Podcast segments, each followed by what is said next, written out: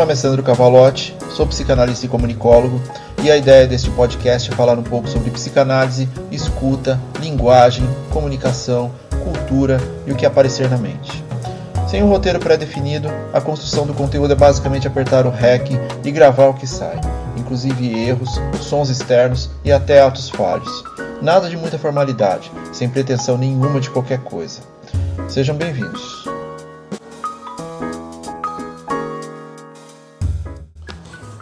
Episódio 50 Provocar um sentimento para interromper um sentimento.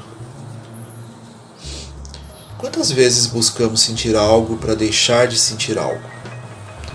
Fazer uma substituição que nos causa angústia por algo que talvez nos faça deixar de sentir tal angústia, mas que talvez traga uma nova angústia acumula-se angústias e angústias e angústias em ciclos que não se encerram. Talvez o mais conhecido. Não vou, não quero mais pensar sobre isso. Ou então quando procuramos um tal sentir algo para esquecer ou sentir outra coisa.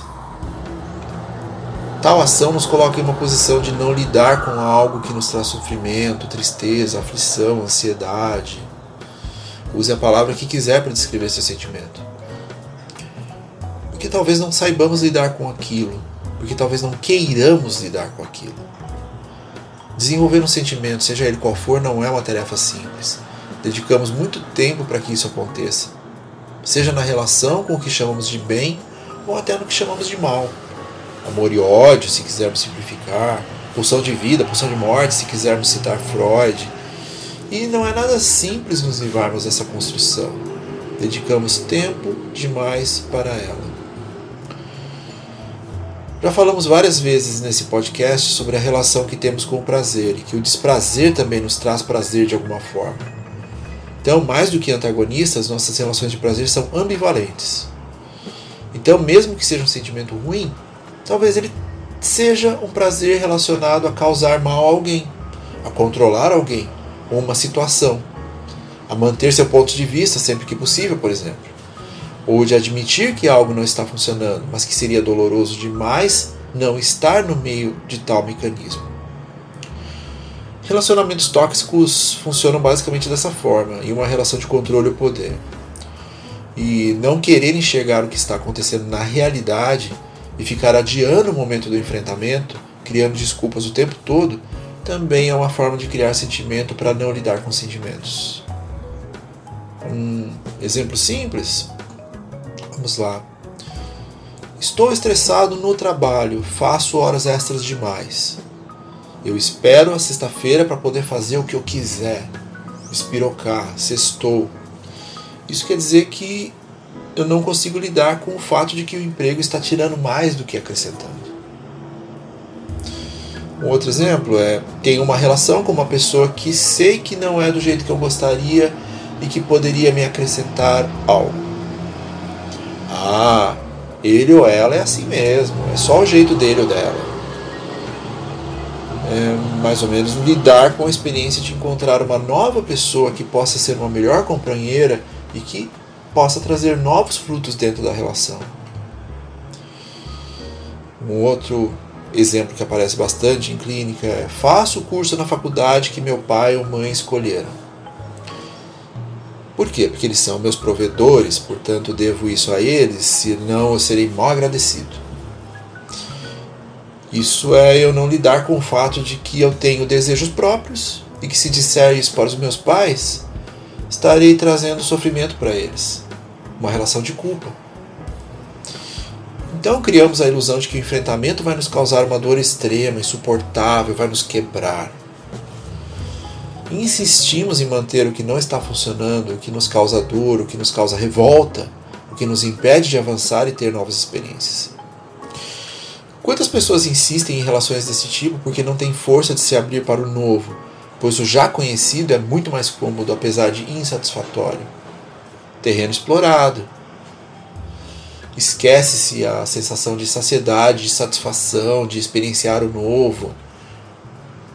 Mantém-se um lugar ao qual não se pertence, não respira, não vive. quiçá sobrevive. Nos tornamos ébrios ao nosso próprio sentimento. Quando interrompemos qualquer tipo de afeto, seja ele um sentimento, emoção, tristeza, dor, prazer, desprazer, satisfação, entre outros, perdemos a oportunidade de experienciar tudo o que ele pode nos oferecer para que possamos lidar com ele novamente, caso aconteça. Esse processo parte de um desenvolvimento humano de aceitação do que se é e do que se tem naquele momento, do que se precisa compreender sobre si para dar melhores passos, por mais doloroso que isso seja. Mas vamos ampliar esse espectro de sentimento. Quantas vezes trocamos de parceiro só por não ter que lidar com um sentimento que possa estar evoluindo do seu lado e até do parceiro? Sim, existe esse lado também, o de quem não quer aceitar que algo bom pode acontecer. De que a partir do desenvolvimento de um sentimento, nos afugentamos. Criamos um novo afeto para negar o afeto. E assim vai. Aceitar-se passar por essa frustração, por tal angústia, também nos ensina a estruturar melhor como passar por momentos que não se pode fugir, como o luto, por exemplo. O luto é a prova definitiva de que em algum momento das nossas vidas teremos que enfrentar o ininfrentável, se é que existe essa palavra. Temos o luto como algo doloroso, punitivo até, mas ele pode ensinar e muito. Tentar substituir um sentimento por outro, reprimir seus afetos tentando evitar enfrentá-los, trará consequências no futuro relacionadas à autoestima, sociabilidade, inclusão e pode até gerar emoções sem direcionamento direto, como agressividade, pânico, frustração e até depressão. Lidar com seus afetos, sentimentos e emoções é básico para melhora na qualidade de vida, por um simples motivo. A partir de uma boa relação com eles, você consegue estar melhor alinhado com o seu desejo, com o que realmente importa para você. O exercício de perguntar-se o que eu realmente quero, quando tem que se decidir algo, deve ser constante. O que eu realmente quero. Esse alinhamento pessoal pode ser a diferença entre o abandonar um sentimento que não lhe faz bem e o de criar um novo sentimento para não ter que lidar com o que está incomodando. Então, o que seria melhor? Acumular sentimentos que não se resolvem e causam angústias em cima de angústias? ou encerrar ciclos e apreciar uma melhor relação com o seu desejo.